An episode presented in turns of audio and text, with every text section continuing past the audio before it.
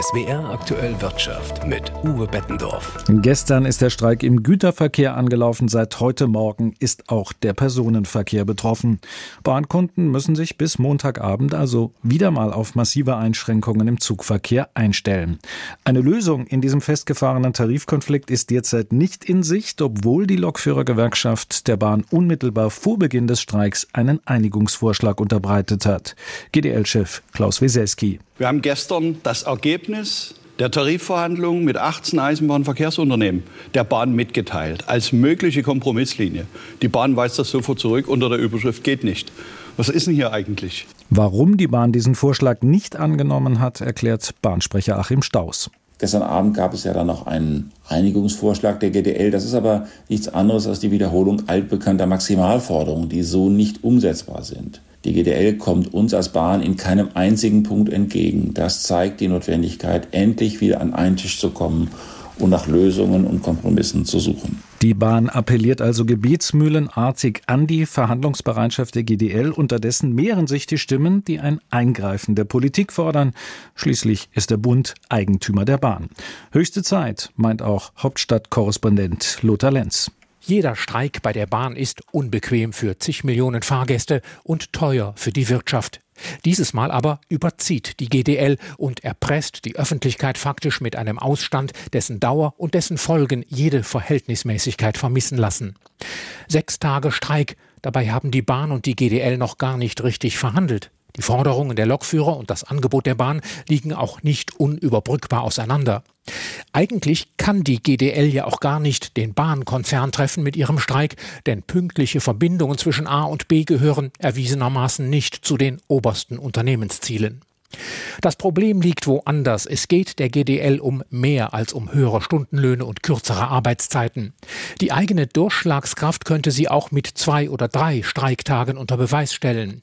Aber die kleine Spartengewerkschaft will partout ihren Einfluss demonstrieren. Sie will politischen Druck ausüben. Und wie reagiert die Politik? Sie gibt sich machtlos, versteckt sich hinter der Floskel von der Tarifautonomie. Unternehmen und Gewerkschaften, so die reine Lehre, sollten alleine ihre Interessen regeln. Aber wie war das beim Mindestlohn oder bei den Inflationsprämien? Die Politik nimmt doch längst Einfluss auf die Lohnfindung. Warum schützt sie uns jetzt nicht vor den Machtfantasien einer Spartengewerkschaft? Dieser Tarifkonflikt habe zunehmend destruktive Züge, sagt immerhin der Bundesverkehrsminister. Aber warum tut er nichts dagegen? Die Bahn, sie ist eben kein Unternehmen wie jedes andere. Sie gehört der Öffentlichkeit, sie ist kritische Infrastruktur und auf der Schiene herrscht ein Quasi-Monopol. Umso dringender wäre es, die fortgesetzte Tarifeskalation bei der Bahn zu beenden. In einem ersten Schritt könnte der Bund einen Vermittler benennen, der den Konzern und die Lokführer schnell wieder an den Verhandlungstisch bringt. Im zweiten Schritt könnte der Gesetzgeber ein Schlichtungsverfahren vorschreiben, bevor gestreikt werden darf. Denn eine Klimapolitik, die mehr und mehr auf die Schiene setzt, braucht vor allem eins, eine Bahn, die auch fährt. Ein Kommentar von Lothar Lenz. SAP steht vor dem größten Umbau in der Unternehmensgeschichte. Der Waldorfer Softwarekonzern will die Geschäfte mit künstlicher Intelligenz vorantreiben.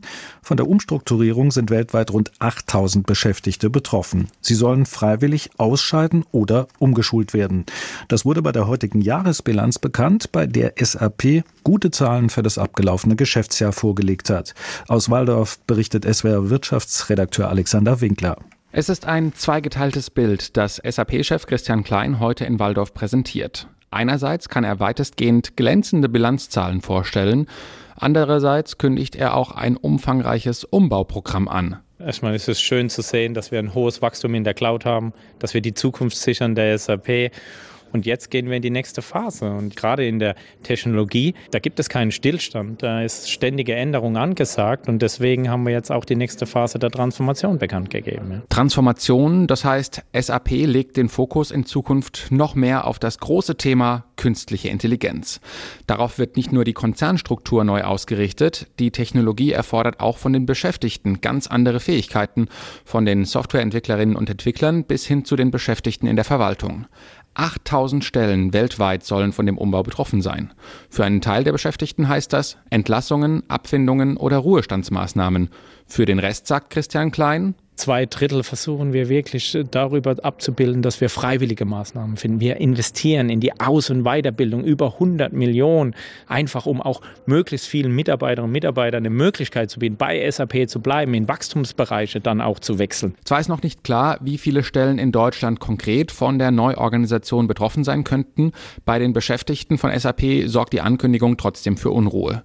Der europäische Betriebsratschef von SAP, Andreas Hahn, kritisiert die Pläne deutlich. Dass es ein Freiwilligenprogramm gibt und entsprechende Vorruhestandsprogramme, das begrüßen wir. Es ist mit zwei Milliarden Euro dotiert, diese Restrukturierung. Das ist viel Geld insgesamt, aber ich kann anhand von den ganzen tollen Zahlen, die auch heute präsentiert worden sind, kann ich jetzt einen Personalabbau und auch diese ganzen Effizienzsteigerungen, die gefordert werden, kann ich irgendwie nicht begründet sehen. An den Zielen von SAP zweifelt derweil vorerst niemand. Dass der Softwarekonzern jetzt immer mehr auf künstliche Intelligenz setzt, kommt vor allem bei den Unternehmenskunden gut an. KI verspricht auch dort große Einsparpotenziale.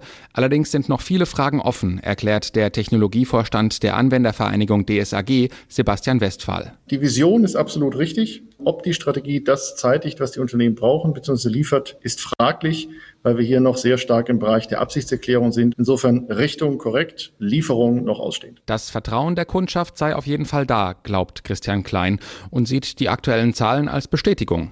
So konnte SAP den Betriebsgewinn 2023 um rund 9 Prozent auf 8,7 Milliarden Euro steigern. Vor allem der für SAP wichtige Bereich von Unternehmenssoftware in der Cloud legte um gut 20 Prozent zu. Für das neue Thema KI sei Europas größter Softwarekonzern auf jeden Fall gut aufgestellt. KI muss den Endanwendern helfen, produktiver zu werden. Und das genau tun wir ja bei SAP. Und jetzt beschleunigen wir das. Aus Waldorf berichtete SWR Wirtschaftsredakteur Alexander Winkler. Die in China aktiven deutschen Unternehmen sehen sich einer immer härteren Konkurrenz durch einheimische Firmen ausgesetzt. Das geht aus einer Umfrage der Deutschen Handelskammer in China hervor. Zudem fühlen sich die Unternehmen im Wettbewerb benachteiligt und klagen über rechtliche Unsicherheiten. Dennoch wollen die meisten Firmen dem Standort treu bleiben. Aus Shanghai berichtet Eva Lambe-Schmidt. Laut den Ergebnissen der Umfrage will mehr als die Hälfte der Unternehmen weiter in den chinesischen Markt investieren, um wettbewerbsfähig zu bleiben. China ist demzufolge nicht mehr nur als Produktions- und Absatzmarkt wichtig für deutsche Unternehmen, sondern auch um Innovationen zu entwickeln. Ulf Reinhardt von der Deutschen Auslandshandelskammer betont die Innovationsstärke Chinas. Die Chinesen sind auch klug, haben auch kluge Leute und die setzen auch sehr, sehr viele Ressourcen ein. Und es ist eher eine Nachricht an die deutsche Industrie, dass wir sagen sollten, wir sollten uns nicht ausruhen. Gleichzeitig hätten aber auch einige Unternehmen Maßnahmen ergriffen, um Risiken in ihrem China-Geschäft zu minimieren. Zum Beispiel, indem sie Lieferketten außerhalb Chinas aufgebaut haben. Die meisten begründen dies mit geopolitischen Spannungen. Chinas Wirtschaft ist im vergangenen Jahr offiziellen Angaben zufolge um 5,2 Prozent gewachsen. Doch es gibt weiterhin zahlreiche Probleme. Der Immobilienmarkt steckt tief in der Krise und neben einer schwachen globalen Nachfrage wird die chinesische Wirtschaft auch von einem schwachen Binnenkonsum belastet. Zuletzt gab es an den chinesischen Börsen große Kursverluste. Heute hat die chinesische Notenbank angekündigt, dass die Banken weniger Bargeld als Reserven halten müssen. Die Hoffnung dahinter, so können die Banken die frei werdenden umgerechnet etwa 130 Milliarden Euro der Wirtschaft als Kredit geben. Eva Lambisch Schmidt aus China. Und damit zur Börse. Die Umbaupläne von SAP kommen bei den Anlegern gut an. Die Aktie legt kräftig zu und stützt damit auch den DAX. An der Börse sieht man SAP auf dem richtigen Weg. Papiere schossen rund 8% nach oben. Großer Gewinner im DAX war heute aber Siemens Energy. Der Technologiekonzern fuhr das erste Mal seit vielen Quartalen wieder einen Gewinn ein. Probleme bei der Windanlagentochter Gamesa hatten in der Vergangenheit für Verluste gesorgt. Aktien von Siemens Energy gewannen satte 9% hinzu. Etwas in den Hintergrund geraten sind die allgemeinen Konjunktursorgen. In der Eurozone und auch in Deutschland zeichnet sich nach wie vor kein Wachstum zu Jahresbeginn ab. Das zeigt der monatliche Einkaufsmanager-Index. Befragte Unternehmen gaben an, dass sie wieder mit höheren Einkaufspreisen konfrontiert sind und diese an Kunden weitergeben. Der Leitindex DAX schloss mit 16.890 Punkten, ein Plus von 1,6 Prozent. Konstantin Röse, ARD Finanzredaktion, Frankfurt.